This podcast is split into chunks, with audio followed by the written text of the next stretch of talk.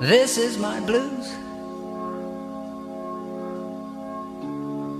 And cause I'm back down on my own again.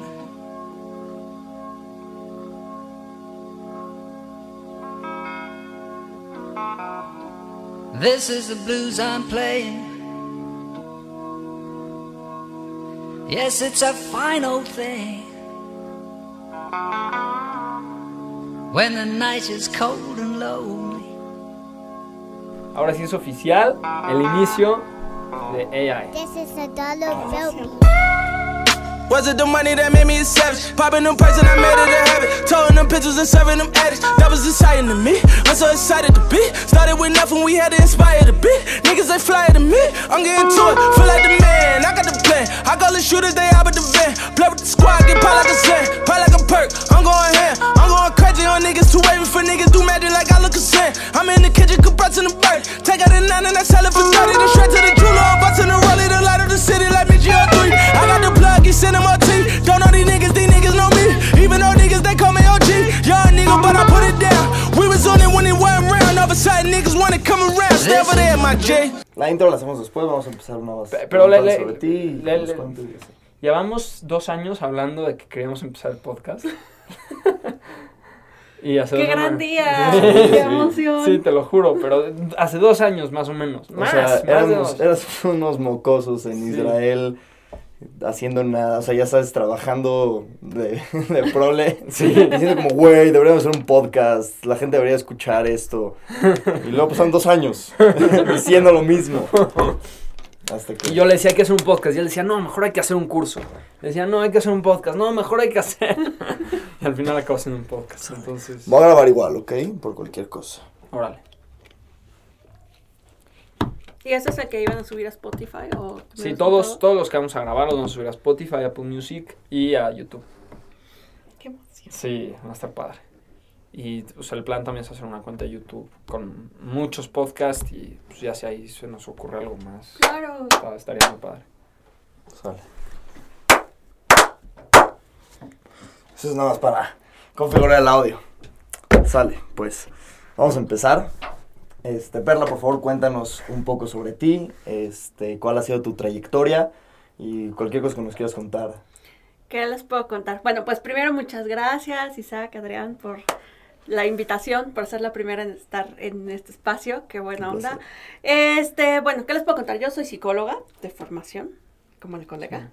Este, pues desde muy chiquita me interesaron las neurociencias, entonces por ahí del quinto semestre empecé a trabajar en el laboratorio de neurociencias de mi facultad. Eh, yo me formé en la UNAM, de la prepa al doctorado, entonces, eh, total que terminé la licenciatura, hice una tesis acerca del funcionamiento del lóbulo frontal.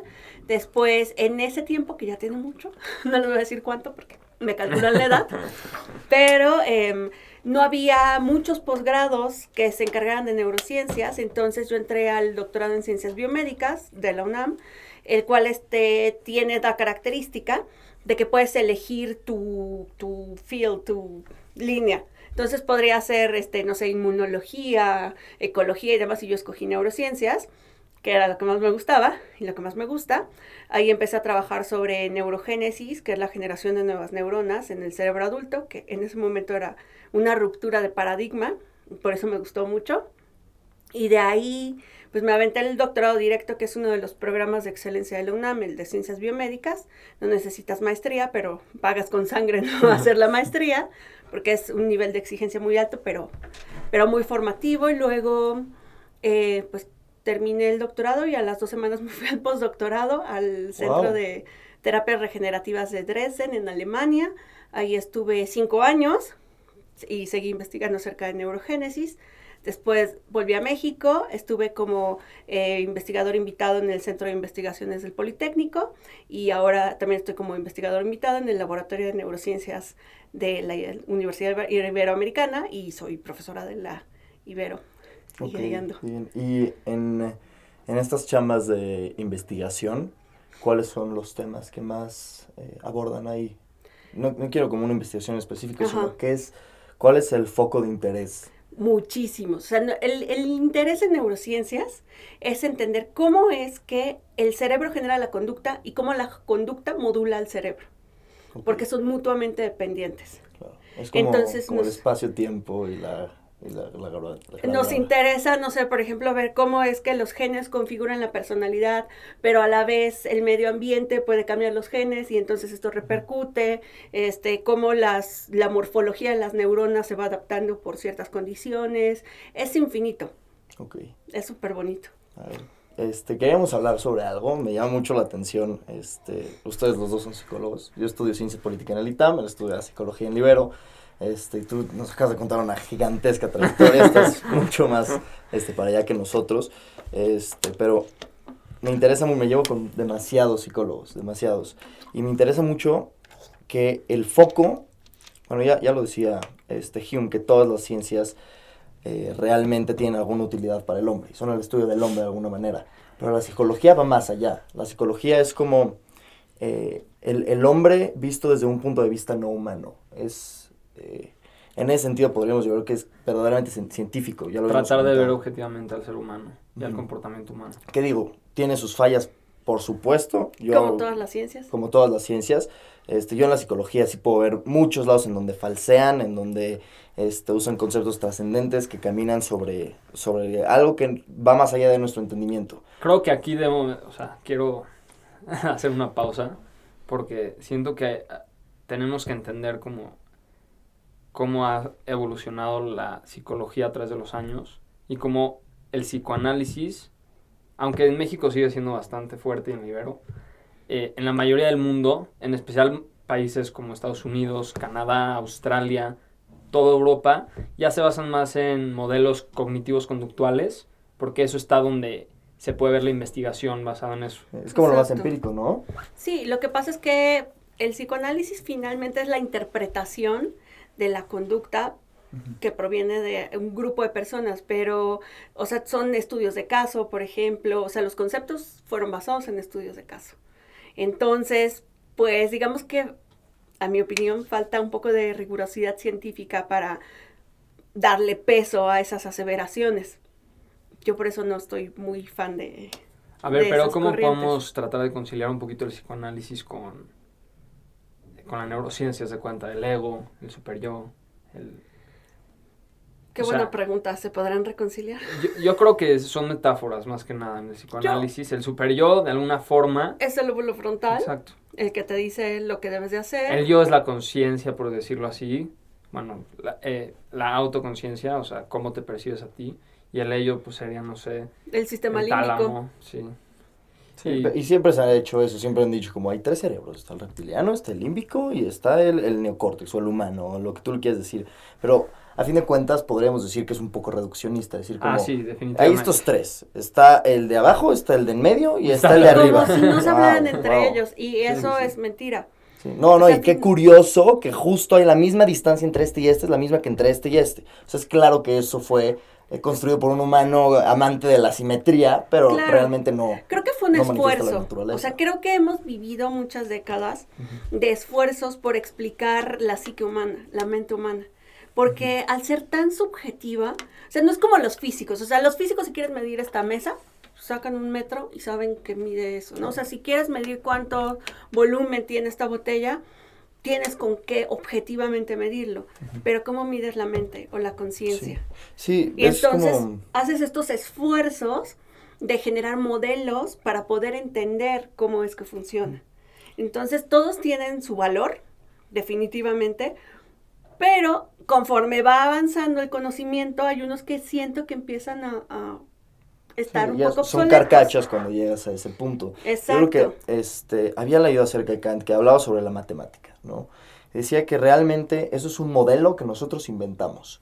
Un modelo simétrico que inventamos y que luego lo aplicamos al mundo y entonces podemos obtener de esa manera respuestas sobre, ah, bueno, esta mesa mide metro y medio, etcétera. Y en- cuando llegamos a la psicología, está compromise del modelo, cualquier modelo que usemos, porque ¿cuál usas? O sea, el modelo que uses para la psicología, a lo mejor y usas ese modelo por algo que no sabes sobre la psicología. O sea, ese es, es el problema de entender eh, metafísicamente cómo el, cómo el humano piensa. Digo, la psicología normalmente no es metafísica, pero es un problema metafísico, como cómo puedo conocer si no sé de qué manera Claro. obstruye mi conocimiento alguna limitación que como yo lo tenga. sesga. Por eso a mí me gustan las neurociencias.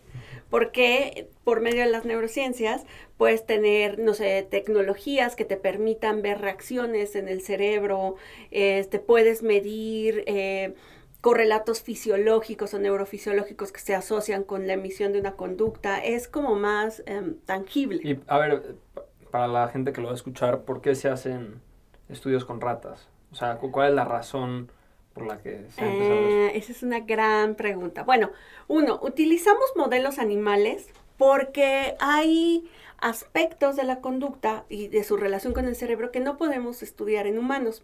Uno, porque, bueno, cuando se iniciaba no podías tener o no se tenían el alcance de tecnologías tan avanzadas como resonancias magnéticas o cosas así, ¿no? Eh, por un lado. Y pues no podías agarrar el cerebro de una persona después de manipularla y cortarlo y Sí. teñirlo, ¿no?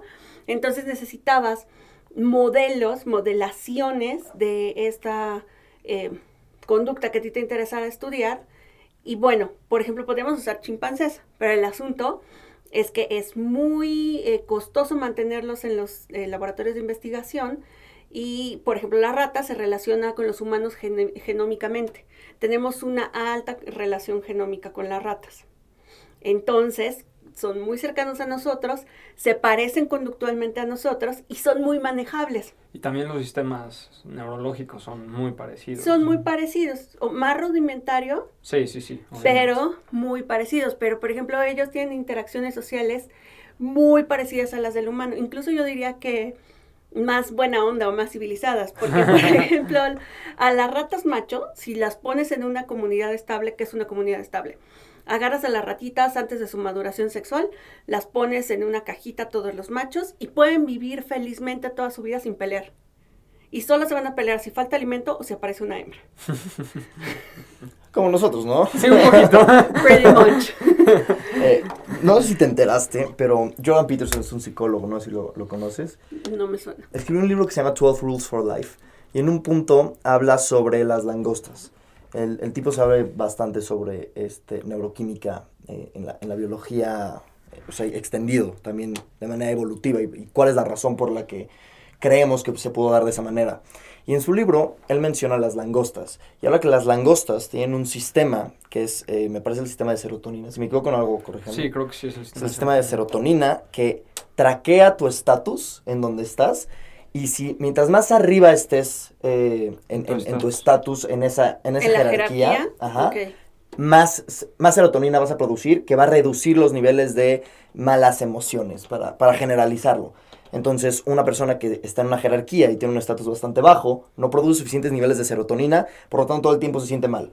Por lo tanto, todo el tiempo tiene, y biológicamente sería como, pues, eh, eh, su cuerpo le está diciendo, tienes que ir por más, tienes que ir por más, tienes que ir por más. Si eso aplicara a humanos, a mí se me ocurre, ¿han visto este ranking de países más felices? Sí.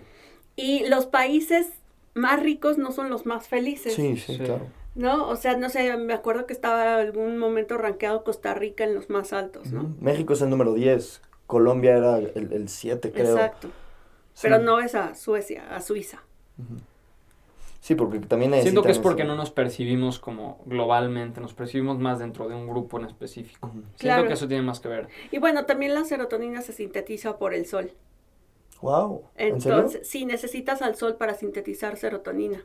Y necesitas, o sea, funciona proporcional, es decir, si más estás en el sol, más puedes sintetizar la serotonina, o nada más con que tengas exposición al sol suficiente. No, sí necesitas luz brillante. Lo que pasa es que la eh, síntesis de serotonina es bien interesante, porque la obtenemos... Eso puede explicar por qué cuando estás deprimido no sales de tu casa y te sientes todavía Por peor. supuesto, porque eso hace un círculo vicioso. O sea, Es obvio. sí, eh, el- Obvio. Lo sabemos hace 30 años. la serotonina se sintetiza por eh, un aminoácido que obtenemos por eh, los alimentos, que se llama triptofano. Entonces, cuando tú tomas alimentos con triptofano, sube hasta un nucleocito que se llama núcleo del Rafe y entonces es la fabriquita de serotonina. Y para que se active la fabriquita de serotonina necesita sol. Y si hay poco sol, entonces sintetizas poca serotonina y te deprimes, como la depresión estacional. Ok, ¿te refieres a eso, a una, una depresión, por ejemplo, general o nacional cuando el clima no es Sí, por óptimo? supuesto. Pues sí, hay, hay países en los nórdicos donde el suicidio es muy alto. Así es, Sí. exacto. sí, imagínate estar seis meses en la oscuridad. Sí. Entonces no sé si la jerarquía de grupo puede estar relacionada con la serotonina. Pues mira... Me sonaría eh, más Pero lo que, por lo que él usa también en su argumento Jordan es... Peterson, Sí, sí, sí. Jordan Peterson lo que dice es que lo que hacen los... Bueno, la- las langostas eh, macho se pelean entre ellos para conseguir a la hembra. Y el que pierde acaba teniendo una posición más encorvada. Y de ahí el que gana tiene una posición más...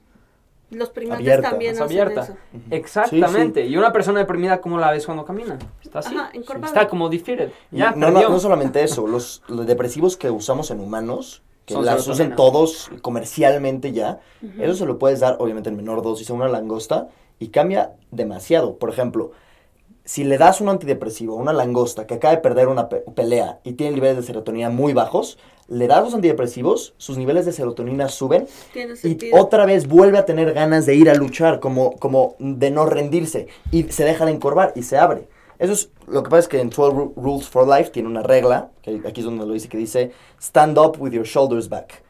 Que a lo que se refiere es, es eso, es estar listo para engage with the world, para luchar con el mundo. Y no estar este, así. Y este argumento lo daba diciendo que todo esta, que, que- que lo que tenga que ver con eh, depresión y todo esto de, de- de las jerarquías es totalmente biológico, tanto así que lo podemos buscar 300 millones de años antes que fue cuando nos separamos de las langostas. ¿Sabes qué? Esto me suena más al sistema dopaminérgico que al serotoninérgico. Hay que ponernos de tarea y checar. Sí. Sí. Pero estas posiciones sí me suenan mucho a conductas, por ejemplo, en primates. O sea, los primates no humanos, cuando pierden una pelea, efectivamente el ganador siempre se va a estirar. De hecho, el, el animal de mayor jerarquía siempre va a ser el que se ve más alto. Tal vez no porque sea más alto, sino porque está más erguido. A ver, no, no, no pensé que íbamos a meternos a este tema, pero ya que estamos hablando de esto. el feminismo. Sí, el de-. Bueno, a ver. Si sabemos que en la mayoría de las especies, y no es que todas, existe un tipo de jerarquía, ¿por qué no creemos creer que el ser humano se acomoda a sí mismo en una jerarquía? Y no es por parte del sistema, sino es por parte de la naturaleza. Claro, es una jerarquía biológica. Sí. O sea, al final de cuentas, bueno, ahora digamos que ya no estamos metidos en la caverna y lo que nos rige es la enajenación de los bienes, ¿de acuerdo? Sí. Entonces, digamos que la fuerza ahora no te la da que puedas pelear mejor o que puedas, eh, no sé, sobrevivir más tiempo o caminar más tiempo, ¿no? Supongo que en, en los humanos primigenios el que caminara más tenía más posibilidades de, de vivir Sí. o el que pudiera cargar más. Sí, o el que no pudiera pelear. Exacto, o el que tuviera más ingenio. Sí, dentro de la familia, al igual que, esto lo dicen mucho los, los este, filósofos eh, sistemáticos, que hablan desde el, el- el inicio de la sociedad civil. La familia, dentro de la familia los vínculos son naturales, pero también las jerarquías son naturales. Sí. Entonces cuando sales de, cuando se hace una comunidad de familia, cuando se vuelve una sociedad, una comunidad de varias familias particulares, se vuelve una sociedad civil y entonces ya no tienes jerarquías eh, totalmente naturales, sino que tenemos que inventar algún tipo de medidor Claro. para ver quién está arriba y quién está abajo. Es un tipo de meritocracia de alguna manera. Así es, que finalmente está basado en el dinero. Sí. sí. en nuestro, en nuestra El estatus pues, al sí. final. Eh, Exacto. ¿Has escuchado el, termo, el término hypergamy? no. Bueno, lo que dice... Hipergamia. ¿Hipergamias? Creo, ¿no? Sí, bueno, lo que dice es la, la manera en que los seres humanos seleccionan a sus parejas. Se relaciona mucho con selección natural en específico, con que los hombres van a buscar siempre de su misma altura de jerarquía y hacia abajo, y las mujeres de su misma jerarquía y hacia arriba. Y, y la razón es que, pues número uno, si ves, las mujeres son menos que los hombres mundialmente, 52 a 48%. No, son más ¿no? los hombres. Digo, los hombres son más, perdón. Sí. Son 52 a 48%, según yo. Eso es un punto para ver cómo, de dónde se ve la selección natural. El otro punto es cómo se distribuye el IQ en hombres y mujeres. No sé si esto estás tú enterada, pero creo que la distribución de IQ, creo que los hombres pueden ser más tontos y más inteligentes que las mujeres. O sea, el promedio, el promedio es el mismo. La única diferencia en el IQ es... La eh, distribución Ajá, de- la distribución de, de la campana. Lo que pasa es que, imagínate que los hombres son así y es como bastante simétrico y las mujeres son más como así.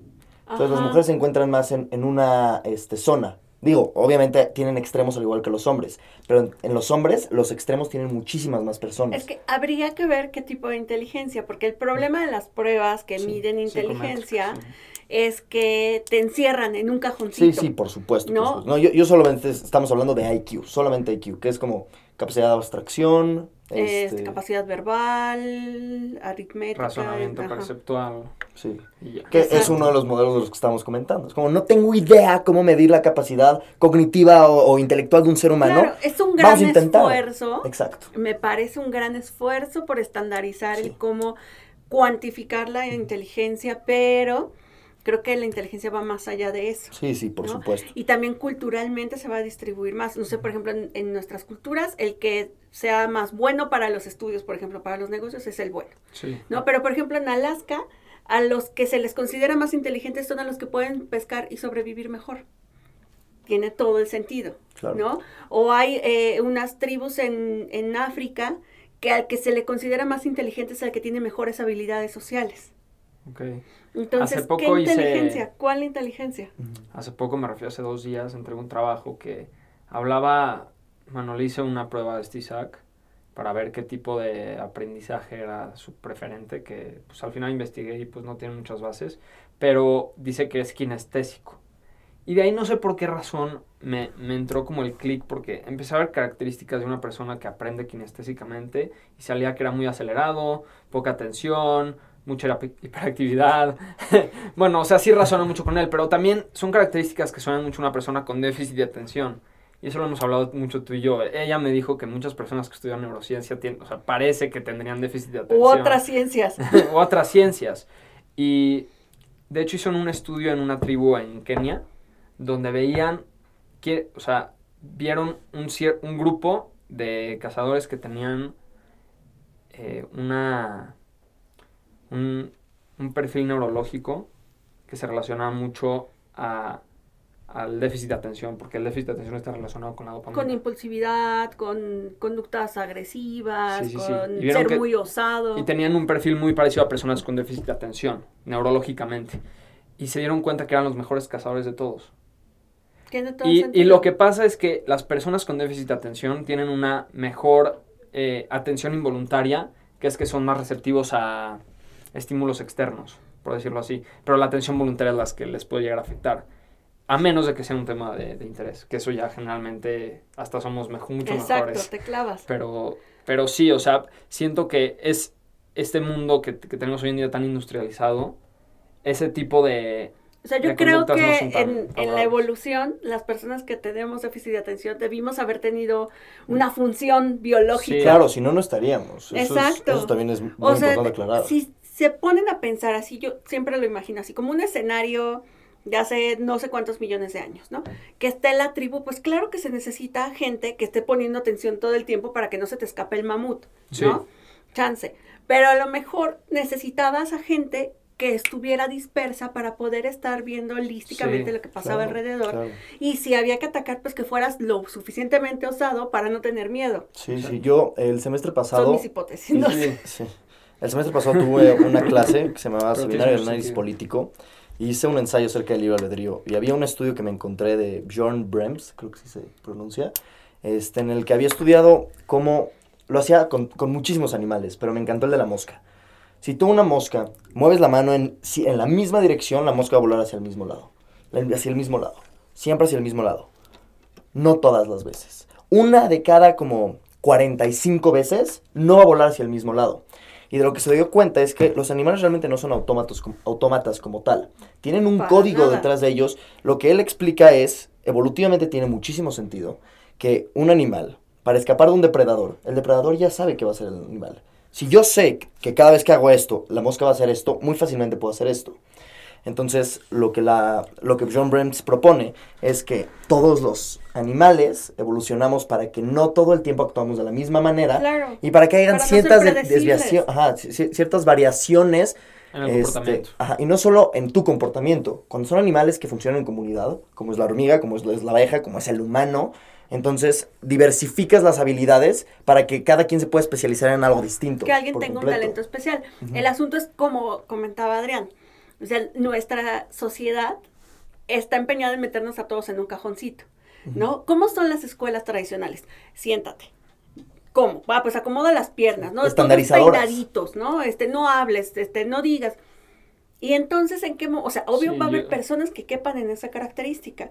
Pero si no cabes en esa característica, entonces ya te tacharon del burro, del latoso, etcétera, Eso es etcétera. una forma de tratar de domesticar a diferentes Pero- personas Claro. con diferentes habilidades. Cuando a lo mejor tu habilidad es precisamente moverte. Cuando a lo mejor tu habilidad es que tu cabeza no está en la tierra, sino dándole vueltas. Sí, o tal vez aprendes de una Que forma... también es útil. Por Pero, supuesto. pero creo que igual este, tenemos que, que abogar un poco. Digo, no pretendo ser el, el abogado de las escuelas, pero también pensar que lo que estábamos diciendo, la psicología es un intento que estamos haciendo, No, al sí. igual que la, escuela. No Pero también tienes idea. que pensar, tienes que pensar de dónde viene este sistema. O sea, Pero entonces aquí en las escasos, yo también puedes escuchar a, a- a Rousseau que dice, el único hábito que le deberíamos enseñar a los niños es el, el hábito de no tener hábitos. Es como, ok, suena, suena padre, podemos intentarlo. O, o también están las personas psicoanalistas, por ejemplo, que, que veo en YouTube o, o lo que sea, o tú me dices, que habla de que el hábito es esencial, que tener una rutina es esencial porque entonces puedes utilizar tu Pero es que habilidad para tomar decisiones mejor. biológicamente diseñados para tener una rutina, porque Ujú. incluso tenemos un ritmo circadiano que nos despierta y nos duerme a la misma hora, que nos genera apetito, etcétera. O sea, estamos sincronizados. Eso digamos que es natural, es y es una forma de ahorrar energía. Cuando tu cerebro empieza a actuar de forma automática, se activan otras redes neuronales. Exacto. No Y- te tienes que ocupar de eso porque Sí. ya está en Es Y ese es el piloto automático, que también pues es beneficioso, pero al mismo tiempo nos puede afectar en muchas cosas, que pues ya es otro tema totalmente diferente. Sí, pero- sí. Pero antes que nos desviemos, les quería contar de un estudio eh, que a mí me gusta mucho, precisamente de este asunto que antes se pensaba que los otros animales eran autómatas, y hay muchos que lo demuestran que no, pero hay uno que a mí me encanta, que se hizo en Rusia, en donde siguen a una bandita de, de perros callejeros que van todos los días en metro hacia el centro de Moscú y después se vuelven a subir al metro y se regresan varias estaciones hasta donde viven. Es increíble. Entonces está increíble porque lo siguieron por varios años y resulta que los perros siempre se suben en los últimos tres vagones, se suben por la misma puerta, Wow. llegan y se van a la misma hora.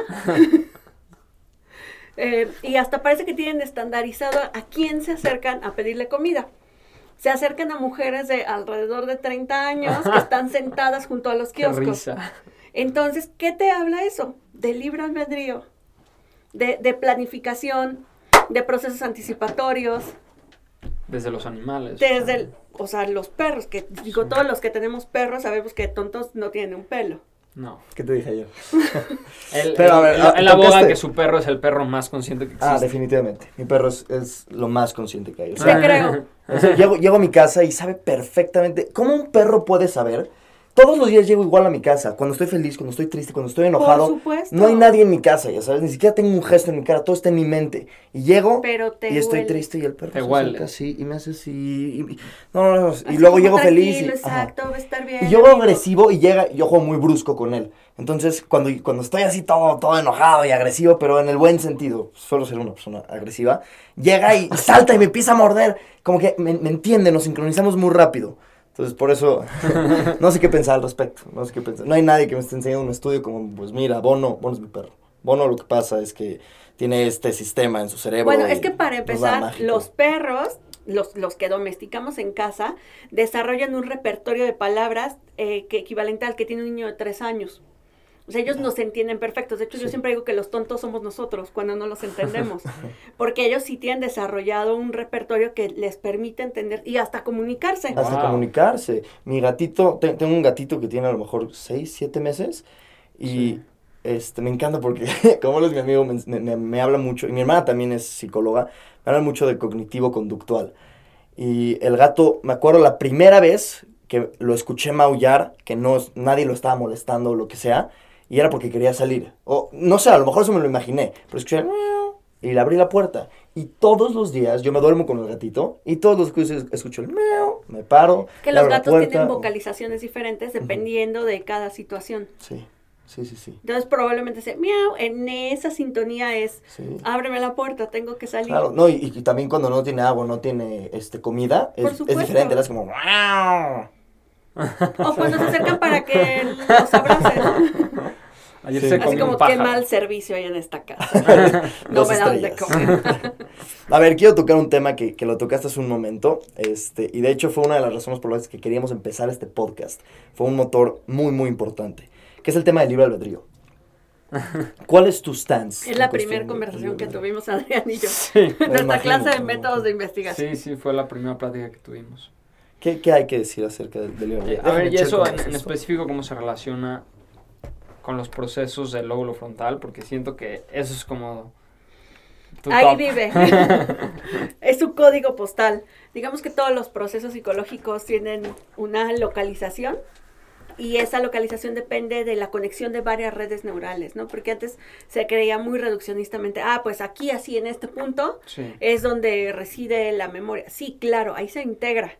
La memoria Ajá. reside en todo el cerebro, ¿no? Pero exacto, o sea, hay conexiones, miles de conexiones que están interconectadas a su vez con nodos y cada red neural está relacionada a un proceso psicológico y cada, cada proceso psicológico está conectado a muchas redes Ok. neurales. Pero digamos que si le ponemos código postal al libre albedrío, yo diría que está en la corteza órbito-frontal, que es justo esta que está aquí arribita de la órbita de tus ojos. ¿Es el que le dice neocórtex o es una parte? Es una parte del neocórtex, pero es el más nuevo evolutivamente. ¿Y cómo lo, lo sabemos, por ejemplo, por MRIs que hacemos, que sabemos que hay mucha eh, actividad en esa zona? Exacto. O la vieja usanza, la vieja escuela era que pues eh, seguías a gente con lesiones. Hay eh, un, un teórico que a mí me encanta, un ruso, Alexander Romanovich Luria, que como los rusos siempre están en guerra, o bueno, estaban, no offense, este, entonces eh, este hombre seguía soldados y, eh, o sea, literalmente los que tenían hoyos en alguna parte del cerebro, les hacía evaluaciones y entonces veía qué función faltaba.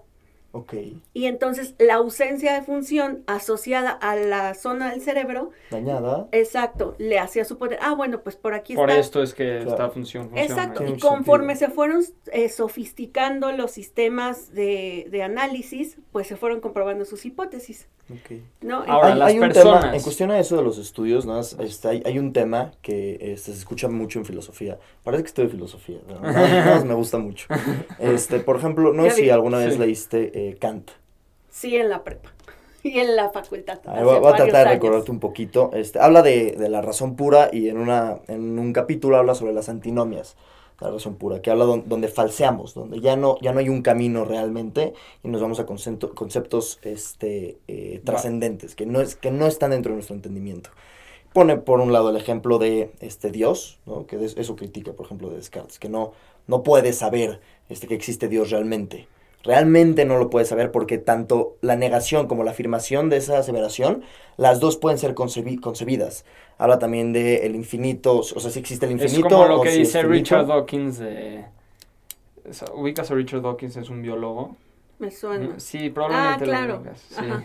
Él, él dice del Fruity Loop Monster o algo así. Ah, sí, sí, que no puede saber si hay un frutilupi que gobierna los cielos y que está Claro. volando. Ajá. O sea, no puedes negarlo Sí, ni lo puedes afirmar. Es Exacto. como... Y la tercera antinomia de Kant es no podemos saber si existe el libre albedrío o no. Y lo que básicamente él, él puede plantear, esto es una hipótesis que él hace de por qué podría ser que no. Supongamos que ten- tenemos esta actividad neuronal en un lugar del cerebro. Bueno, Kant te diría, ¿cómo estás seguro que, primero que lo sensorial, que lo empírico, es realmente todo lo que hay? ¿Cómo, no, ¿Cómo podemos estar seguros de que ese no es solamente un transmisor, por así decirlo? Es una manifestación de algo más trascendente o de algo fuera de lo como- humano. Ajá, imaginemos una cuarta dimensión. Imaginemos una fuerza que opera sobre el universo que aún no podemos distinguir, pero todo el tiempo está operando sobre el universo. Y esa es la que hace que dentro de- de- del cerebro haya esa reacción que provoque, es decir, sí, estaría asociado el neocórtex con la toma de decisiones, pero no sería la causa, la causa efectiva. Sería más o menos como un mediador. Que eso es muy metafísico. Claramente, metafísicamente, muy pocas cosas podemos comprobar, casi nada. Yo De diría hecho, que casi nada. nada. Creo que es Nada. so- solo la existencia y ya. No, hay, hay otras cosas. De lo que sí puedo comprobar, que es más físico, literalmente, es precisamente cuando eh, se hacen estudios de resonancia magnética que se mide la activación de la- eh, del cerebro ante cierta tarea, cuando tomas, por ejemplo, procesos en los cuales se tiene que tomar una decisión, una libre decisión, sí se enciende esta zona del cerebro. Ok. ¿A qué te refieres con libre decisión? Pues, por ejemplo, hay pruebas en las cuales tienes que cambiar de estrategia. O sea, el cambio de estrategia, que es algo muy humano, eh, está asociado con el libre albedrío. ¿Por qué? Porque no eres un autómata. ¿no? O sea, puedes emitir la misma respuesta y después cambiar esa estrategia, que estaría asociada a la decisión de cambiar la estrategia porque esta anterior ya no me está funcionando. Claro. Pero entonces no sería libres porque la anterior ya no te está funcionando. Pero podría seguir en la misma. O sea, es como los pájaros que se siguen estrellando en el edificio que les construyeron durante su ruta. Sí. Y a, a lo que me quiero enfocar un poquito más es hablar. En, en clase nos dieron de el caso de, ¿Es Nicolas Cage o cómo se llama? Nicolas Cage es un actor. no, Nicolas Cage es un actor. Yo había pensado que era un actor, pero ¿cómo se llamaba? Phineas. Phineas Cage. Cage. Pla- platícanos de eso porque está muy interesante. Siento que le va a gustar mucho. Ah, pues resulta que Phineas Gage era un constructor de, de vías de tren Nicolas y un día al pobre Phineas, que no es Nicolás, en una explosión se le clava una barreta que le atraviesa la órbita del ojo, de lado a lado. ¿Y, y sa- sale? Sí, Ok. o sea, literal entra por aquí y sale como por acá. Ok, ok. Y entonces el hombre sobrevive, pero tiene un cambio de conducta totalmente radical. No, o sea, era un hombre eh, tranquilo, muy educado, este, no decía malas palabras y de repente, ¡pum! Eso se pierde. No, o sea, es un cuate que se vuelve un poco autómata, pero también desinhibido, eh, empieza a, a hablar. Violaciones, Exacto. empieza a tener ideas suicidas, ideas asesinas. Ahora, ¿cómo podemos sostener esto y libre albedrío? Esa es la Es- cosa. Esa es la cosa. O sea, hacemos una asociación, ¿no? De que esta parte del cerebro lo que te permite es inhibir los impulsos, ¿no? Porque tienes un sistema límbico, que es el que está hasta abajo, que es uno de los eh, de las partes del cerebro más viejitas, que se rige únicamente por impulsividad. Impulsividad de quiero tomar esta agua, quiero comer eso que está ahí, este, quiero copular con esa mujer. ¿no? Y entonces tu corteza frontal te dice, no, espérate, no te comas ese chocolate, te va a engordar. O espérate, si te gusta esa mujer, primero acércate, cortéjala, ve si quiere este, consensualmente estar contigo. Pero si no hay ese filtro, entonces simplemente estás a merced de tus impulsos. ¿Crees Sí. que los violadores tienen una falla en el lóbulo prefrontal? Podría ser en algunos, y en algunos yo creo que también tiene que ver cuestiones de historia de vida. Ok, sí. Y eso también se tiene que ver con, con una pregunta que te queremos hacer, que cómo se relaciona esto de naturaleza y crianza en relación a los genes y cómo puede pues, afectar una cosa a la otra, ya sabes. Nature versus nurture. Eso es como una, una disputa enorme en la sociedad. hoy en día. Enorme, enorme. Y yo creo que hoy en día está habiendo un cambio de paradigma, porque tantos años que no sabíamos de la ciencia pensamos que era mayormente nurture y nature era... O sea, teníamos una idea de que éramos un e- eslabón en blanco, básicamente, y que la sociedad nos podía cambiar de la forma que ellos quisieran. Pero hoy en día sabemos que hay genéticas que nos predisponen a ciertos comportamientos. Y eso también va mucho a lo mismo del libre Y albedrío. hay, lienzo. y hay eventos No es sociales. eslabón, es lienzo. Es li- eslabón que es. Un eslabón es como una, una parte de. Sí, es, por una ejemplo, el cadena. eslabón de la cadena. Ah, ok. Sí, no, es Eslabón lienzo, en blanco. Lienzo en blanco. Nicolas Cage. Sí, como que pensamos antes que la naturaleza era como un baseline, era, era este, la base de todo, pero ya después el edificio se construye únicamente con la sociedad. Pero no sé si, no sé si eso, eso no me hace mucho sentido a mí. De hecho, no, no lo tiene. Y además hay cosas bien interesantes porque hay cuestiones en la historia de vida que pueden cambiar tus genes y que entonces eh, sufres un cambio que se llama cambio epigenético, Sí. que no solo cambia la configuración de tus proteínas, sino además pasa a las siguientes generaciones. Lo que, el cambio que tuviste. Exacto, por Como ejemplo, lo el decía estrés Lamarck, por intenso. ejemplo. Podría ser. O sea, un, un factor súper importante es, por ejemplo, el estrés que se sufre en situaciones de guerra. En situaciones de guerra, el estrés Activan es tan intenso genes. que cambia la codificación de los genes para aumentar tu supervivencia y entonces eso pasa a tus siguientes generaciones. Y, y, por ejemplo, las siguientes generaciones, en este caso la guerra, serían menos susceptibles a tener un Por estrés que lo ejemplo, supere. metabolizas de cierta manera para retener más tiempo los nutrientes. Ok. Por Ok, ejemplo. Ok, ok, qué interesante. o eres más resiliente o este no sé hay muchas cosas que pueden intervenir el, el estrés es un estímulo tan intenso que sí puede cambiar cómo codificas genéticamente Y, no- y no solo eso, lo pasas a las siguientes generaciones. exacto para que tus siguientes generaciones sean más aptas para la supervivencia O sea, entonces yo no estoy viviendo solamente mi vida, sino que si Las de pienso tus tener ancestros. hijos, la- las de mi, sí, la, estoy viviendo La de las tus de mis ancestros ancestros y va- y, y estoy programando la de mis Claro, descendientes. y puedes reprogramar eso que traían tus ancestros para pasarlo a tus descendientes. O sea, y esto está comprobado en muchos estudios. O sea, uno que habló ella, pero uno que yo te había dicho, era que un grupo de personas con obesidad, ya te lo había dicho a ti, ¿no? No me suena, a ver, cuéntamelo. Bueno, hombres obesos, y, eh, bueno, la obesidad está relacionada con diabetes, con problemas cognitivos, eh, con problemas cardiovasculares, y todo eso lo puedes ver en la genética. Pero lo que hicieron es agarraron eh, una muestra de su esperma y vieron la genética del esperma, y de ahí les pidieron a esas mismas personas obesas que bajaran un peso normal, y vieron otra vez su esperma, y ya todos esos genes ya no se manifestaron. Entonces ya la probabilidad de que tengan problemas cognitivos sus hijos ya disminuye Tiene todo el sentido. y la probabilidad de que tengan problemas cardiovasculares también disminuye. Entonces, para todos Nos los que están a escuchando, enflaquen antes de tener un bebé. No, es una responsabilidad gigantesca que todos tenemos. Porque Por no- supuesto. Claro, wow. Tienes que estar en tu Estoy best self cuando... No, no tienes que. Bueno, pero- no tienes que, lo bien- ideal Pero lo sería... ideal sería que estés en las mejores condiciones Sí. Sí, sí. de todo. Ok, y entonces podríamos hacer el caso de que esta diferencia, ¿no? Que esta la Hegel de espíritu, que es la cultura y la naturaleza. Naturaleza y cultura, naturaleza y cultura, siempre. Podríamos decir que la cultura es solamente una rama más de la naturaleza que solo se manifiesta en el ser humano. Yo creo que son mutuamente dependientes. Ok.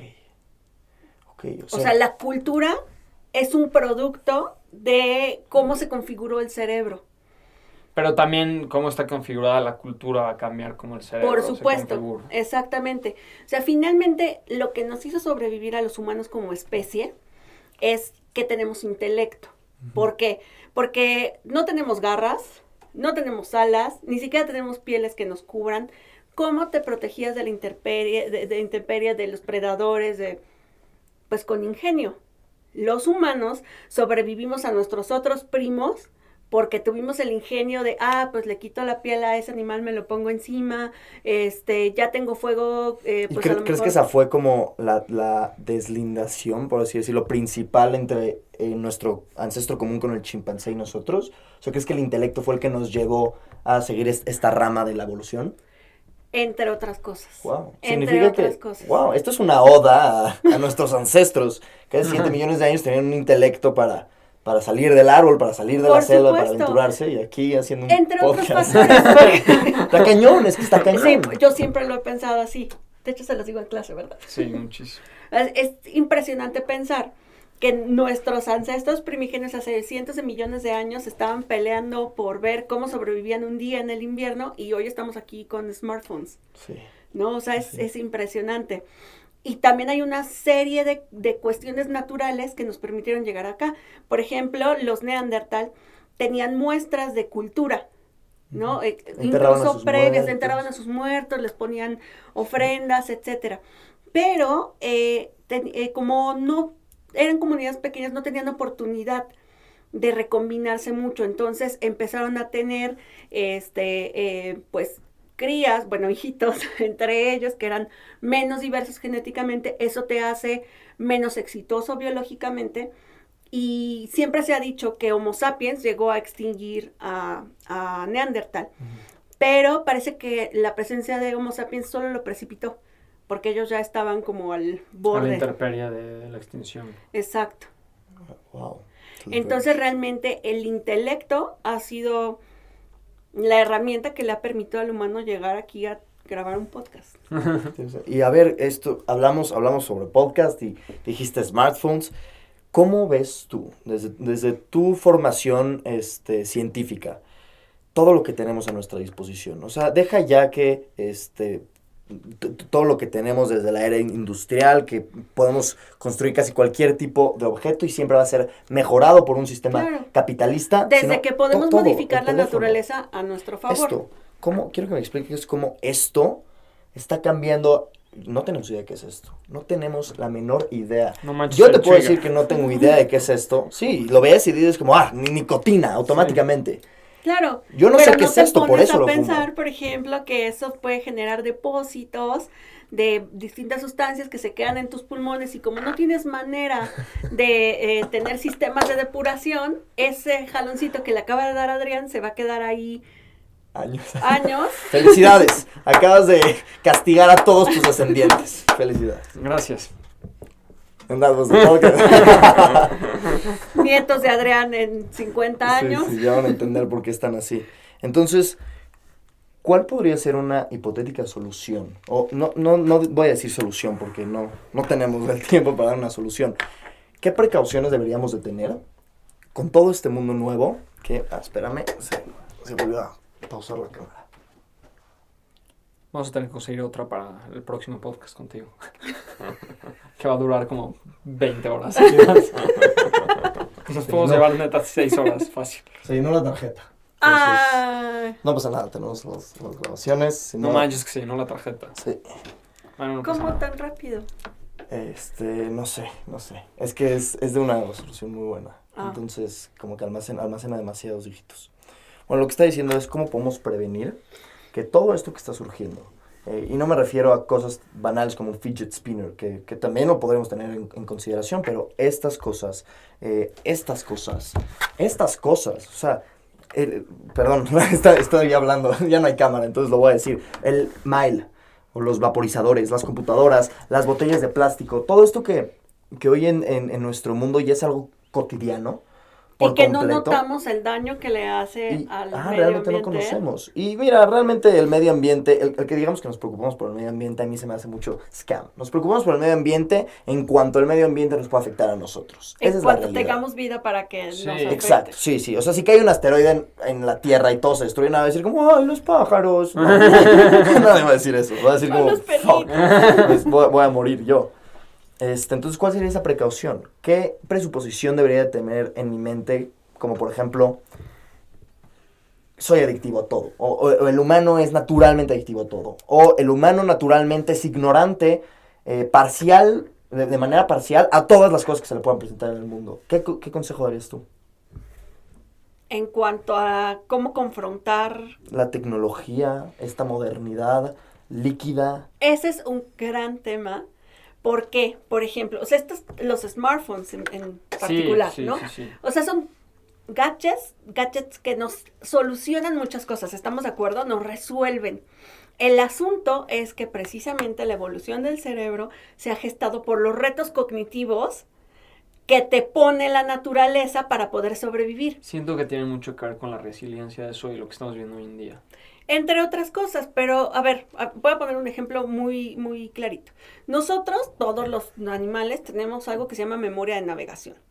¿Sale? Esa memoria de navegación reside en una estructura que se llama hipocampo y eso te permite saber qué camino tomar para llegar a tu casa o a la escuela o lo que sea. ¿Qué hacías antes? Trazabas una ruta mental para poder llegar. Hoy delegas Sí. esa responsabilidad en el smartphone. Y si tú quisieras salir de algún lugar por tus propios medios, no podrías. ¿Por qué? Pues porque ya estás acostumbrado al sí. coso. En, en una clase de, nada más para complementar, en una clase de eh, teoría política clásica estábamos hablando sobre eh, Hesiodo, los trabajos y los días. Y eh, hablaba, eh, tenía, tiene un lenguaje demasiado complejo eh, eh, ah, sobre la agricultura. O sea, como si todos entendemos sobre la, la agricultura. Ese fue mi comentario al, al maestro. Me dijo, es que todos sabían sobre la agricultura. Por supuesto. Ya, ya hacen analogías del invierno, ya hacen analogías de, este, de, de- de tipos de nubes, o, o- Claro. no, no en este caso en específico de tipos de nubes, pero antes la gente No, sabía qué flores florecían, en O qué que parte. nube en qué está estación. relacionada con que va a llover. con que va a llover o con que este, esa Que nube puede bloquear el sol o no es, no es lo suficientemente fuerte para bloquearlo. Tenían todo este conocimiento. Claro. Y hoy en día no lo tenemos. Hoy en día nuestras manos, bueno, yo, yo sí tengo callos, pero porque tocamos guitarra, porque escalamos, pero no labramos la, la- la- Por la supuesto que tierra. no. No, tenemos ningún trabajo realmente con las manos, trabajamos con la mente. Y eh, y vivimos una cada vez donde- menos. Ajá, Porque sí, l- sí. lo que iba a comentar con este asunto de los mapas es que circuito cerebral que no usas se apaga. Ok, ¿por a ver, háblame de eso. Pues porque el cerebro es el órgano que gasta más energía del cuerpo. Y entonces el cuerpo tiene una economía de la energía. Entonces lo que no se usa se va apagando. Ujú. Entonces, entre más em, sedentaria va siendo tu vida, entre más, entre menos demanda tenga, menos circuitos necesitas y por lo tanto, chup, esos circuitos se empiezan a retraer. Creo que eso se relaciona mucho a tu trabajo de neurogénesis y de los trabajos que leí de el ejercicio, se cuenta. O sea, cómo el ejercitarse crea nuevas neuronas. Exacto. O sea, los beneficios que tienen ciertas prácticas, también la meditación, de son trabajos que hemos, eh, que hicimos yo y Fernando el primer semestre en tu materia. Sí, O sea, cómo hay ciertas prácticas que nos, nos son beneficiosas y siento que muchas de esas prácticas que nos han sido beneficiosas las estamos dejando de hacer.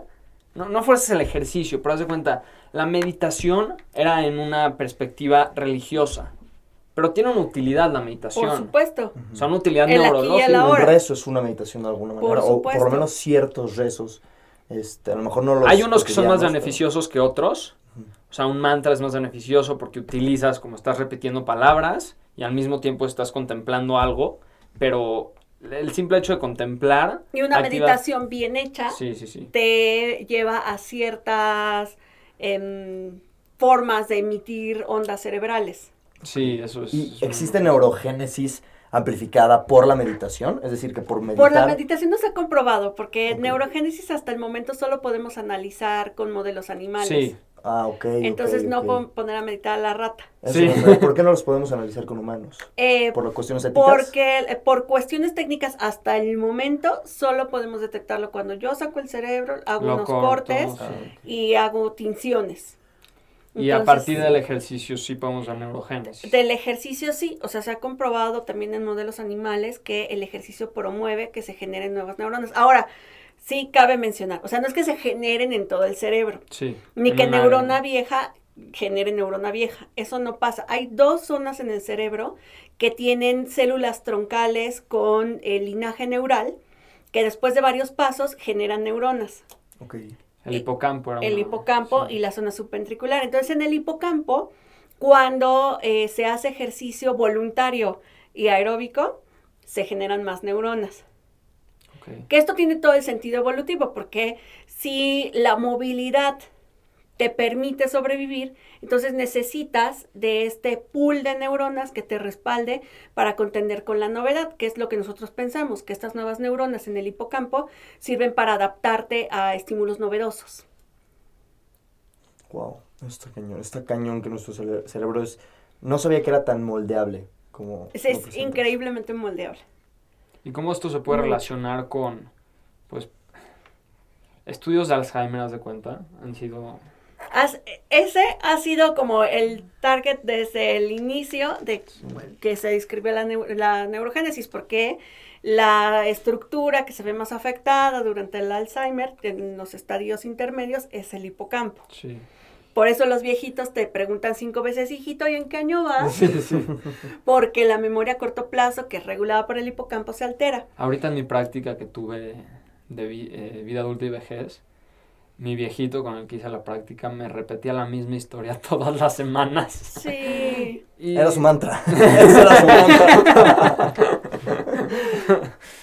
Pero está bien, o sea, de verdad, mucha gente piensa que porque el, el abuelito, el tío, no sé, que te repite 100 veces la historia, le tienes que decir, ay, abuelo, ya me dijiste eso. No, no le estás ayudando en nada, anímicamente lo vas a deprimir. Y cuando la persona evoca esa historia que te cuenta, tiene todo el Son disparo neuroquímico. Y si te está contando algo alegre, le estás dando chance de que vuelva a estar alegre todo ese tiempo cada vez que revive la historia. Wow, qué interesante es eso. Qué Sí. interesante que el humano puede ser, eh, puede conseguir alegría, por lo menos temporal, con su propia memoria, hasta con su imaginación. Yo soy una persona que en el coche, en, yo, yo no me gusta tanto recordar, bueno, no sé si no me gusta, realmente no lo hago, no me sucede, no me Ajá. nace recordar cosas, pero me replanteo escenarios que pueden suceder en algún punto. Este podcast ya lo viví como 30 veces, pero es la primera vez en la que yo estoy realmente. Claro. Pero yo lo he pensado muchas veces y me imagino tocando esta canción, me imagino haciendo esto y vengo en el coche escuchando Are You Gonna Be My Girl, pensando en cómo la voy a tocar y me está dando muchísima más dopamina de lo que la canción le daría a una persona que no estaría imaginando nada. Exactamente. ¿Cuál es, cuál es la...? Y además, tu cerebro ya está haciendo una planificación de cómo va a Claro. Mover los dedos para poder generar eso. Claro, sí, en mi coche tengo unas baquetas y ahí estoy, este, pegándole, ya sabes. Aunque no toco batería, es nada más como por el hecho de, de, de estar en Pero sintonía estás con la generando los ritmos.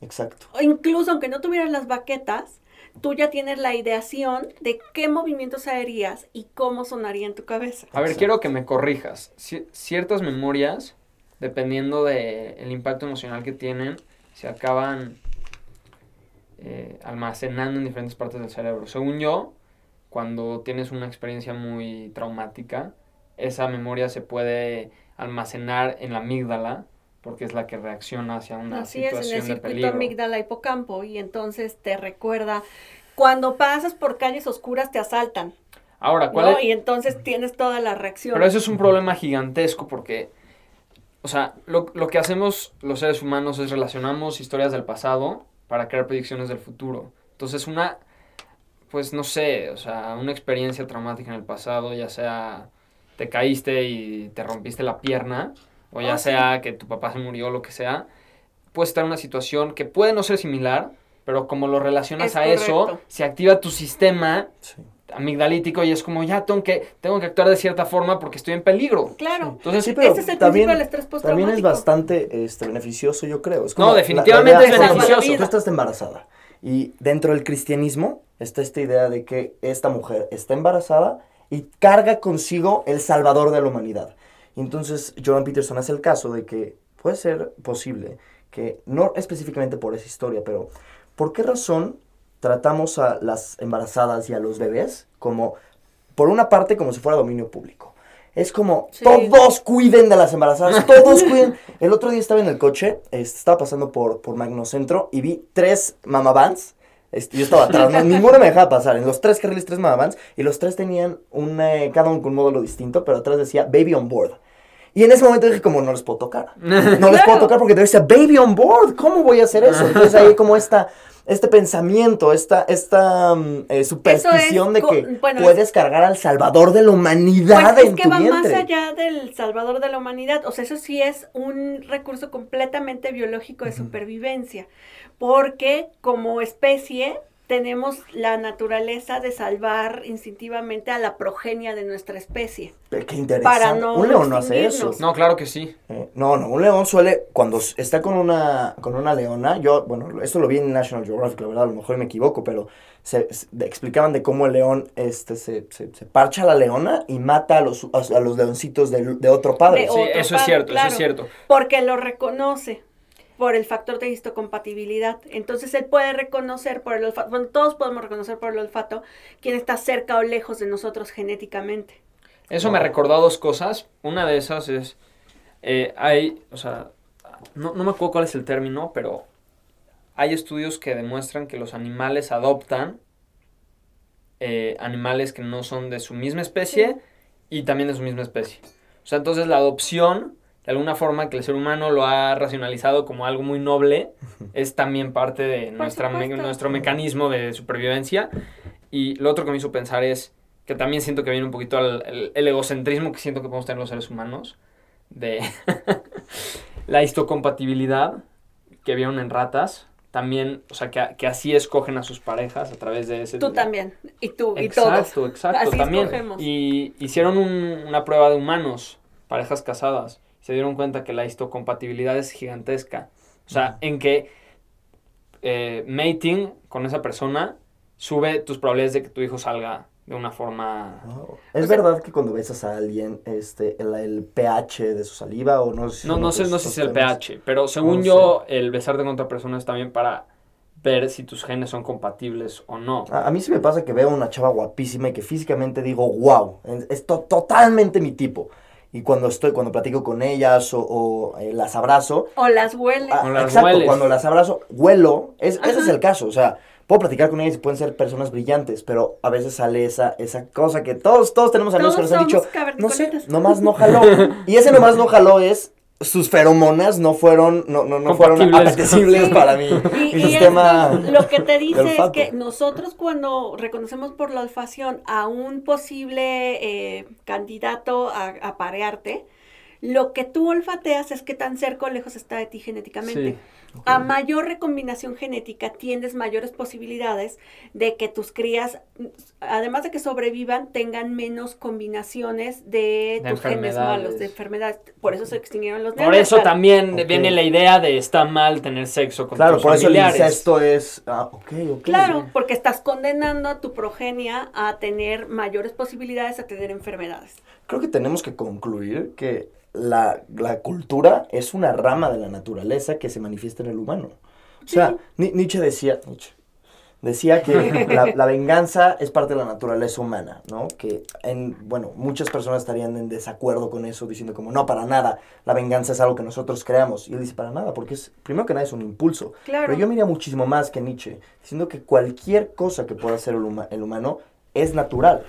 Es, y mira, nos podemos ir románticos y, y creer que la eh, naturaleza es un ser vivo con un fin, nos podemos ir ilustrados pensando que es como un reloj que no tiene finalidad, que solo es una maquinaria, pero cualquiera que sea de esas dos, no creo que podamos separar naturaleza de cultura, Ni cultura de ni naturaleza. cultura de naturaleza. Sí, sí. Ah, o sea, pi- piensa en... Me voy a meter al tema de feminismo porque iba a pasar Sí, eventualmente. iba a suceder. Pero ¿has escuchado del término gender paradox? No, En países donde existe más igualdad de género, la probabilidad de que una persona estudie una carrera que va de acuerdo a su como orientación de género, como una persona, una mujer estudia psicología y un hombre estudia ingeniería, Ajá. sube. Entonces es más probable que estudies psicología si vives en Finlandia, a que si vives en Afganistán, y es más probable que si eres mujer estudies todo ingeniería. sentido porque La variación la- cultural exacto, es la o que sea, la existe. cultura no te este tuerce la manita para no seguir tus Sí, instintos. si eliminas las diferencias culturales, amplificas las diferencias biológicas. Y eso me dio mucha risa porque, de hecho, Fernando me enseñó un post de una niña feminista que subió como, debemos estar felices porque ahora el 31% de los ingenieros en México son mujeres. Y Fernando le dijo, no, deberíamos estar tristes, significa que hay más inigualdad, no que hay, o sea, Más digo, hay menos, in- digo, sí, o sea, hay más Hay más inigualdad, no inequidad. menos. desigualdad. Desigual, inigualdad. Ah, perdónenme. No, it's not my day. Es el no- fin de semestre. Sí. Pero sí, o sea, es, es muy interesante eso porque parece contraintuitivo pensar que, Claro. Que a más igualdad habrían más diferencias, Sí. pero es verdad. Sí, sí. Yo, yo soy politólogo, politólogo y hablé con una persona que también es politóloga en el ITAM. No eres Este, politólogo y yo no soy psicólogo. No, Estamos bueno, nada más. estudiando nada bueno. más. Estoy estudiando. Es que siento que eso es muy importante para... Politólogo en formación, psicólogo en formación. formación. Y estaba hablando con esta, eh, una chava sumamente inteligente. Eh, y por eso me sorprendió lo que, estaba, lo que estaba diciendo. A mí me molestó mucho cuando decían que dentro de los partidos políticos o dentro de las elecciones deberían de haberla, por ejemplo, en, candidatos eh, o en, en plurinominales, lo que sea, debería, debería de ser 50% hombres, 50% mujeres. Yo le dije, ¿pero por qué? ¿Cómo Y por? me dice como, no, pues tiene que haber una igualdad. Le dije, sí, pero ¿por qué no hay 50% gordos, 50% flacos? Claro. 50% eh, gays, 50% heterosexuales. Le dije, tú estás marcando estas, estas diferencias. Yo, no, no soy yo el que está diciendo como, ah, no, sí, van a haber más hombres que nada. No, debería ser una meritocracia. Yo- Pi- piénsalo así, en Estados Unidos, esto también lo dicho Jordan Peterson, en Estados Unidos, eh, pensemos en universidades como Harvard, universidades de muy alto prestigio, que solo una cantidad mínima de personas van a entrar. En la facultad de matemáticas, solamente las personas más capaces, con una mente Claro. verdaderamente matematizada, van a lograr entrar Por su- y mantenerse. y mantenerse ahí. Ahora, sabemos que un- una, un- hay una desigualdad o una desproporcionalidad de la cantidad de, de asiáticos que van a, a- a matemáticas en estas escuelas de Así es. prestigio. Entonces la gente dice como, no, deberían de haber la misma cantidad de asiáticos, latinos, negros, y es como, espérate, espérate, espérate. A ver, tenemos una cultura que propicia una matematización este, cognitiva de los cerebros de las personas y que pueden salir genios matemáticos. Cada cuánto hay un genio matemático. ¿Por qué Muy vas a evitar el chance de que un genio matemático que sí pudo haber estado en esa universidad no entre El porque argumento querías de que la otra haya parte, igualdad? el argumento de la otra parte es una persona con que tuvo pues, una crianza un poquito más desafortunada, o sea, un negro que es- creció en un barrio muy pobre, no tiene las mismas chances de, de entrar a esa universidad y pudo haber sido también un genio matemático. Ahí es donde entra la affirmative action en Estados Eh, Unidos. Pero entonces lo que tienes que hacer no es eh, equality of, of, este, Outcome. of outcome. exacto. El, el outcome, el resultado en este caso es entrar a la universidad.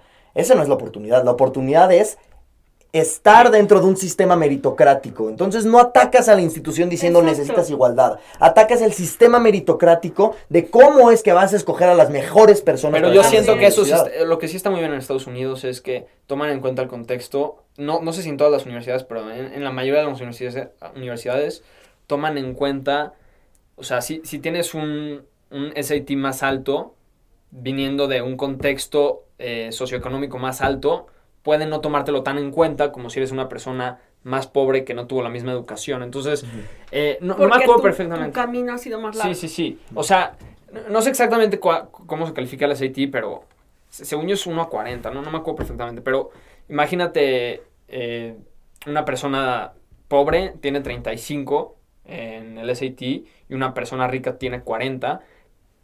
Hay, hay una probabilidad muy alta de que vean como algo más impresionante esa persona pobre que tuvo 35. Porque es a pesar de todo eso, tuvo esta calificación. Entonces tiene más potencial de generar algo más impresionante. Pero también es un tema gigantesco. Claro. Porque tienes al de hace 40. más sentido porque siendo una persona con dinero, a lo mejor y tus posibilidades pueden ser... O sea, el dinero es, es algo totalmente... Es, es- es directo, es una oportunidad directa. Así es. Mi masculinidad, que por el hecho de que yo soy hombre, es como, ah, bueno, él es hombre, él se puede conseguir otro partido político. Eso es muy distinto porque no puedo, no es, es indirecto. O sea, yo creo el- que los puestos, cualquier puesto político o en una empresa o lo que sea, lo debe tener la gente más capaz. O sea, yo no quisiera que alguien me diera un trabajo por el simple hecho de ser mujer, Claro. pero me gustaría que hubiera mecanismos que regularan el que no se me niegue la entrada a un trabajo por el hecho de ser mujer. Sí, Claro, sí, sí, sí. 100%. Y ese es un problema enorme en Estados Unidos, que la izquierda todo el tiempo está jugando identity politics. Ah, Hillary no ganó porque es mujer. No, Hillary no ganó porque no inspiraba confianza a la gran mayoría del país. Bueno, a la Es gran mayoría del país les inspiraba más confianza que a Donald Trump, pero pues, eso es otro... No, Pero no, les, les inspiraba más un- confianza a Donald Trump. Habían más personas. No, o sea, votaron Ah, más por claro. Hillary. Sí, pero las, los votos por Hillary no eran votos por Hillary, eran votos en contra de Trump. Sí, Los votos por Mid, no, bueno, por Mid no creo. Los votos por Anaya no eran tanto votos, no todos eran votos por Anaya, muchos de ellos eran votos contra el peje. Eso es un problema gigantesco, eso es un problema muy, muy grande. Ajá. Sí. Pero bueno, yo les iba a hacer un ejemplo. O sea, yo llevo varios años desde que estoy en México concursando para plazas, eh, por plazas para investigador. ¿De acuerdo? Entonces, a mí me ha tocado en numerosas ocasiones que concurso contra otro hombre, estamos ya nada más, el otro y yo, ¿no? Este, me voy a referir a un caso en especial, pero este es el más dramático. Llego yo con mis 14 publicaciones, mis dos postdoctorados, y llega el otro recién egresado del doctorado con tres publicaciones y se lo dan a él.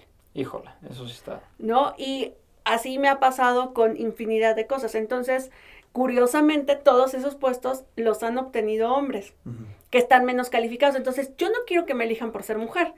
Quiero que me elijan por mis méritos académicos. Claro, claro, Entonces, sí dijiste- tendría que haber increíble. un eh, mecanismo que permitiera que la gente más calificada esté en los puestos que merece. Y siento que eso es Pero un no problema por muy ser grande. hombre o mujer, Siento que es un o problema muy gay, grande en o México. trans. Sí, o- si juegas a Identity Politics es más Claro. politizarlo y volverlo de un tema. Ayer, eh, ¿cómo se llama el Yo tipo no de quiero un puesto por cuota. Agustín Laje Exacto. Agustín Laje, vimos el video de, de- un video de Agustín Laje que acababa de subir sobre el himno feminista de eh, la culpa no era mía, ni dónde estaba, ni cómo, ni cómo vestía, el violador eras tú. Y él habla Eres. de cómo eres tú. Y eh, en el video él habla eh, este, de que en el feminismo, el tipo también estudió ciencias políticas desde Argentina, y habla que en el feminismo eh, todo el tiempo está haciendo este sacrificio o este trade entre mayor politización, pero al mismo tiempo mayor banalidad. Y ganan en politización, ganan en ese, ganan en ese eh, anclaje en la politización, pero pierden en la banalidad, pierden porque ya no es... La- eh, la violación ya- es ya algo ya muy- eh, eh, como, como él dice, ya son... El feminismo es hipermemeable, hipermemeable, lo ves en todos lados. No puedes abrir una sola... TikTok, Twitter, Facebook, Instagram, cualquier red social que, habla, que, que abras, vas a ver memes sobre eso. Yo una feminista diría que es culpa del heteropatriarcado, Ajá. pero yo creo que es más, o sea, no, no quiero dar culpas, la verdad, pero siento que la forma en que se ha manifestado el feminismo ha hecho que sea muy fácil burlarse del feminismo, porque se han ido extremos, o sea, el ejemplo que da Agustín en su video es eh, la violación eh, visual, la violación visual. Ahora, si ves a una mujer de una forma en específica, ya es violación, o ya, ya eres un violador en potencia por ver a alguien de una forma en Que específica. son los grupos más radicalizados de los... De las, Y no estamos hablando que todos los feministas. son así, yo Sí, no creo eso en lo más mínimo. Pero el problema es que no hay una, yo no veo clara una institución feminista. Es como un, un grupo sin ninguna cuota. Es una membresía que tú ti- tienes el pañuelo rojo. Y hay Eh, muchos, verde, perdón. hay muchos tipos de feminismo. Muchísimos, pero yo no veo una autoridad. Por lo tanto, lo que diga cualquier persona, cualquier persona que se autodenomine feminista, porque no hay una persona diciendo como, no, tú no eres feminista. Claro. No, es, te denominas bueno, sí te feminista, dicen, por eres. supuesto. O sea, si hay mujeres que te digan, no, Sí, tú hay- no eres feminista sí, por sí, sí. tal cosa. No, y luego yo, yo sí veo mucha discriminación dentro de las mujeres, como si, si actúas de cierta forma, ya tú, tú, ya no, tú ya no puedes ser tomado en cuenta. O sea, si, si eres muy, pues, no sé, actúas de una forma muy femenina. Muy girly, ajá, exacto, claro, te van a ya- ya criticar. te, te van a- te critican horrible. O sea, yo, yo he visto miles de miles de veces donde una mujer se viste de cierta forma y llega una persona que se autodenomina feminista al 100% y la, la hacen de menos por el simple hecho de actuar de otra manera y, a- y acaban con esa búsqueda de igualdad que están buscando al principio. Qué Es que interesante que, creo en la que- izquierda se desarrolle un autoritarismo así. Sí, o sea, creo que lo que debería imperar es el respeto a la otredad, Sí, ¿no? definitivamente. O sea, yo sí estoy completamente de acuerdo en que todas las mujeres deberíamos tener el derecho de si se me antoja caminar desnuda por la calle, nadie tiene por qué mirarme. En eso estoy completamente de acuerdo, pero ¿Por qué? no puedes generalizar. No, pero ¿por qué dices eso? O sea, a mí me Si encanta- sales desnuda en la calle, pues tienes el chance de que una persona te vea. No, o sea, creo que no hay probabilidad alguna de que alguien no te Primero que nada porque estás desnuda. Bueno, es un delito. Es que es- esa es una Pero- cosa como cultural, ¿no? Porque, Y- por ejemplo, y en es- eh, Alemania es- del es Este. biológico, o sea- no, claro. A mí me dice, sus, sus, las hermanas de Adrián son muy feministas. Y mucho, mucho hablan de, es que ¿por Bueno, qué no me sé ve? qué tanto, ¿eh? No, ya después sí. de ver a otras Sí, hay- sí, sí, no, no, es, es un esquema muy, muy grande. es- Pero, este, me- sí mencionan cosas como, por ejemplo, este, ¿por qué esta persona me tiene que ver cuando yo uso minifalda? Y la cosa es como, mira, si no quieres que te vean, no pasa nada. Te puedes, puedes quedarte en tu casa, o sea, salir y que alguien te vea, esto de que dicen de, es que me vio lascivamente, ¿es inmoral? Probablemente es inmoral ver lascivamente a alguien. ¿Debería de ser ilegal? ¿Debería Es ser considerado una va. violación? No es lo mismo si de manera, o sea, sí es verdad, o sea, instintivamente tú vas a ver una niña en Y el hombre es muy minifalda visual. y vas a voltear. Porque estás diseñado genéticamente. Tu cuerpo está diciendo como, ¿es dar match? buscar- ¿Es dar match? o sea, sí, o sea, eh, vamos, biológicamente estamos desarrollados, estamos em, programados para eh, eh, mantener la especie. ¿De acuerdo? ¿Y cómo mantienes la especie? Pues apareándote. Entonces todo el tiempo estás en búsqueda de posibles blancos que te permitan aparearte. ¿De acuerdo? Entonces tú instintivamente volteas y la ves, mm, ¿no? Y la ves lindo. Pero, o sea, como mujer sí te puedo decir que hay de miradas a miradas, ¿no? Entonces, eh, yo creo que eso es a lo que se refiere. O sea, que tú puedas andar por la calle y que no sientas que ese que te está viendo te puede hacer algo. Claro. ¿No? Sí, y es una discusión que tenemos que tener en la sociedad. Porque incluso hasta las miradas de alguien a quien le gustas tienen rangos. Y hay rangos en que dices, ah, qué lindo que me miren. ¿No? Eh, eh, iba a contar esta anécdota. Los años que yo viví en Alemania, a mí me parecía muy simpático, porque en Alemania del Este todavía está muy arraigada el FKK, que es la eh, Freies Körperkultur. Esto es la eh, cultura del cuerpo libre, ¿no? Entonces en verano la gente va a nadar al lago desnuda. Y te encuentras con tu vecino, con tu jefe y demás, empelotado, pero nadie te mira eh, morbosamente. Sí, sí, sí. Ok. Porque ya están como acostumbrados a que suceda eso. Y, ya. y Y también hay puedes, un nivel de moral este, alto, todos conocen, son, son reglas este, claras y socialmente claro, aceptadas. ajá, son reglas no dichas, ¿no? O sea, todos tenemos el derecho de andar desnudos en el centro del pueblo, ¿no? O sea, puedes andar, yo me acuerdo que andaba con mi falda muy chiquita y la blusa escotada en mi bicicleta y nadie voltaba a verme así el escote. No, o sea, a lo mejor como que voltean, te ven y siguen. Claro, eh, con respeto. Exacto. Siempre con respeto. Exacto. Siento que pero... ahí viene el problema de la cultura mexicana en específico. Sí, sí. O sea, Es que se, se dice mucho que la cultura me... Yo discutí hace poco con una persona que no, no salió bien la discusión. Este, empezó a gritar mucho, pero que decía que México es machista. Yo le decía, ten cuidado con tus palabras, porque decir que México es machista, creo que estás implicando, uno, que en la esencia de México se encuentra el machismo y que sin el machismo México ya no funcionaría. Le dije, ¿por qué no decir que México tiene una, una muy fuerte tendencia al machismo? Claro. Es distinto decir que tiene una tendencia al machismo, porque entonces... y además, y, y entiendes que en México, México machismo nace en la igualdad. preservado por muchas mujeres. Sí, machismo claro. se escribe con M de mamá. Claro, claro. Machismo y feminismo no, "Mijita, no son mujer y respetar". hombre. A ver, yo no me tengo que dar a respetar, ¿no? O sea, yo me puedo comportar y darle entrada o salida a quien yo quiera y eso no le da permiso a otra persona para copular conmigo sin mi permiso. ujú, Pero definitivamente. algo que, y algo que podemos concluir de esto, y que ya deberíamos de concluir porque ya se nos, se nos fue el tiempo, pero es que este diálogo que estamos teniendo, de aquí pueden surgir cientos de miles de millones de cosas. Ese es uno de de- del ímpetu que tenemos de hacer este, este podcast. De ahí nace. Hoy en día ya nadie quiere escuchar, así lo siento yo. No, no, bueno, no es nadie quiere escuchar. Claro que hay cientos de personas que, esti- que Sí. están muy atentas. Hay, hay poco gusto por dialogar. Exacto. La gente es quiere como, imponer. Ajá, sí, sí, es, es muy, muy, en un sentido, sentido muy postmodernista de tú solamente quieres hablar porque quieres tener el poder. Claro, tú solamente hablas para mantenerte en el poder y como yo también quiero mantener el poder, pues nada más voy a discutir, nada más Yo- vamos a gritarnos y a ver quién tiene más fuerza y Yo quién tuve más una poder. experiencia un Pero poquito, no quiero decir traumática, pero sí me abrió los ojos. Sí, nada más para acabar. Eh, una amiga mía puso en Instagram que lo mejor que podemos hacer ahorita es respetarnos. Ella es bastante feminista. Y de la nada un tipo le, le- puso en mensajes como, ¿y qué, y qué de respetar al país? Bueno, eso fue lo peor que le puedo haber dicho. Le empezó a insultar, pinche machito, eres un imbécil, eres un pendejo. Pero ni siquiera fue un comentario machista, fue como, ok, nos deberíamos de respetarnos y qué opinas sobre el Pero respeto nos al tenemos país? que respetar por ser seres humanos. Sí, exacto, no, no- por no- ser no, hombres hombre o o mujer. mujeres. Exacto, O sea, gracias. ese es el respeto. O sea, no, y cada esta ser persona dijo, ¿y qué hay del país? Y esta persona seguramente lo conectó con, ah, las marchas feministas, entonces seguro me está diciendo lo mismo que todos están diciendo en las redes sociales sobre las feministas. bla, bla, Y lo peor de todo es que y- yo y le dije, yo le dije como, no es la forma y tú lo sabes. Y eso también triggerió a, a- él no es la forma de cómo están haciendo un movimiento y Ujú. pues le afectó mucho lo que le dije y me empezó a decir como, ya no es hora de que ustedes hablen, nos hemos quedado calladas toda la historia y es hora de que hablemos. Eh, Es que todos tenemos ya- que hablar. ya no, ya no quiero escuchar ninguna opinión de ustedes, ustedes como hombres Sí. And Es them. que el, el- enemigo no es el hombre. y no, el, El enemigo enemigo es el hombre. yo siento que es la El cultura. El enemigo enemigo es es la el que no mala. quiere escuchar. Y No. yo no creo que hay gente mala. Yo creo que hay gente y todos tenemos una parte buena y una parte mala y todos tenemos tendencias hacia un lobo, otro lobo, como haciendo referencia a la, a la Hay historia hindú, gente que pero- tiene más desarrollada el Sí. lóbulo frontal y controla sus impulsos. Ajá, sí, sí.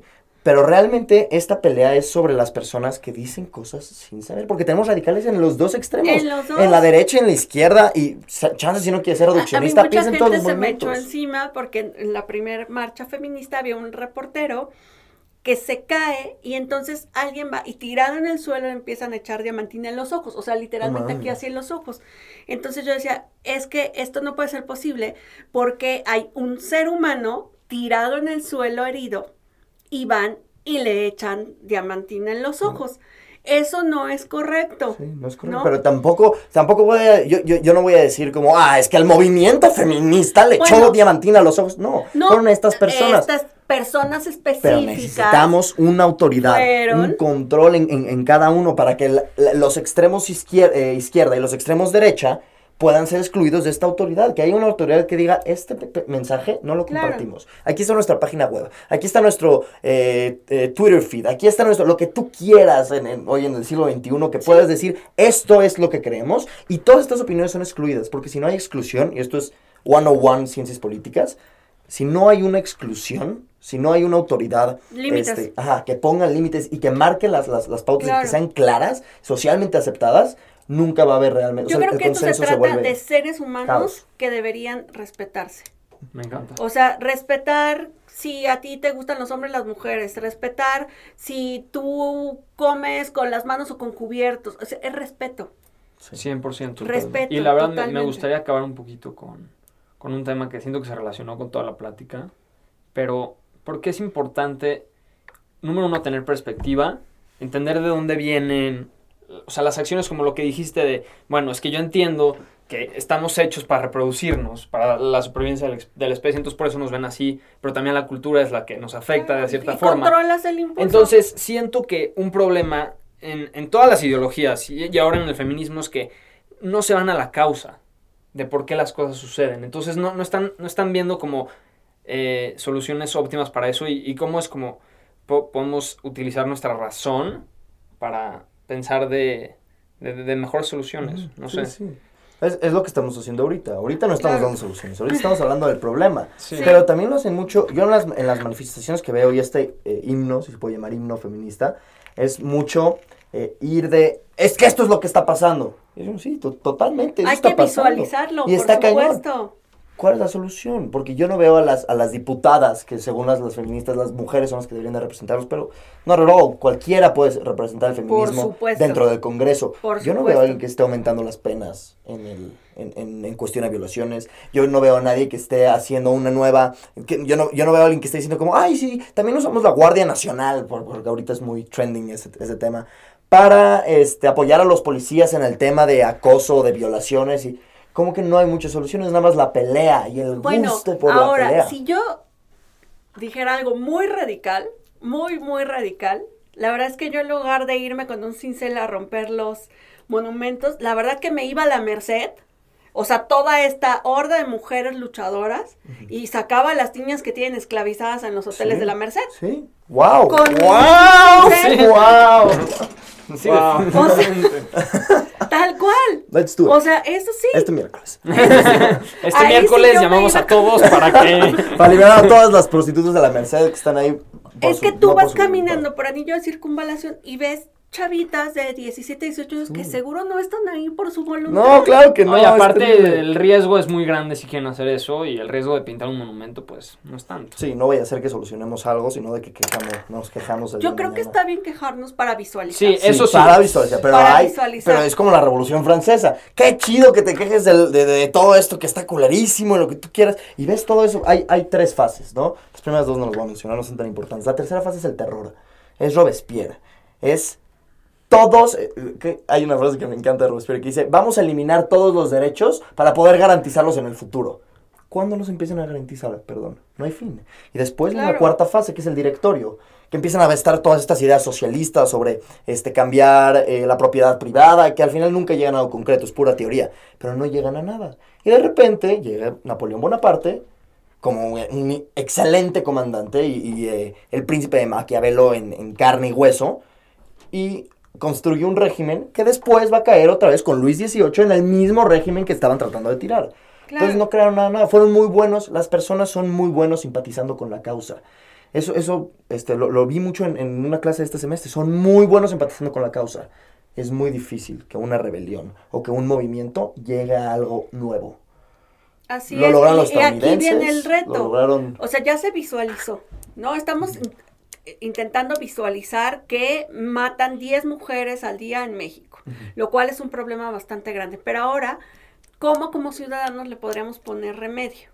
¿No? Que es, eh, yo creo que en lo que tenemos que pensar todos. Sí, y eso y la nos- solución no es encerrar a tus hermanas y tapiar la puerta, Sí. ¿no? Y tampoco es este gritar y, y, Y decirles, decirles, ajá. De los dos lados, ¿eh? De los Sí, dos claro. o lados. tachar a las personas por el simple hecho de estar en un lado del espectro político. O sea, yo siento que tenemos que estar abiertos en el diálogo, porque si no estás abierto en el diálogo no van a haber cambios y no es la forma Sí. diciéndole a otro, eres un pendejo, eres un imbécil por creer esto, porque nunca vas a cambiar la opinión de la otra persona. Y a mí me gustaría si dejar de decir el feminismo y empezar a hablar de particulares. ¿Quién es Sí. el feminismo? Al igual que quién es el patriarcado y dónde está y de- en qué Claro. consiste, cuál es su sustancia. Sí, ¿Quién no es el es- feminismo? Insisto, ¿Y dónde o está? sea, hay seres humanos a los cuales en este momento que estamos hablando, una- un grupo de personas decidió sustraerlas, violarlas y torturarlas.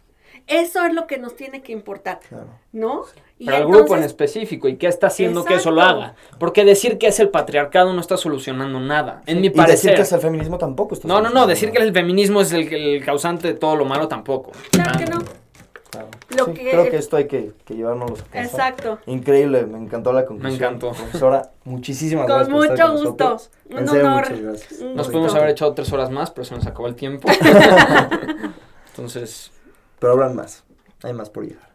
Yo con todo gusto. Vengo a gracias. platicar. Gracias. Gracias. Muchísimas gracias. ¿eh? Ay, de nada. sí, no manches, eh. Sí, fluyó muy bien ¿Dónde la pico? conversación. ¿Dónde le pico? Eh, Duró una hora y question. 16. Ah, ya iba a comentar, pero se me fue, pero para.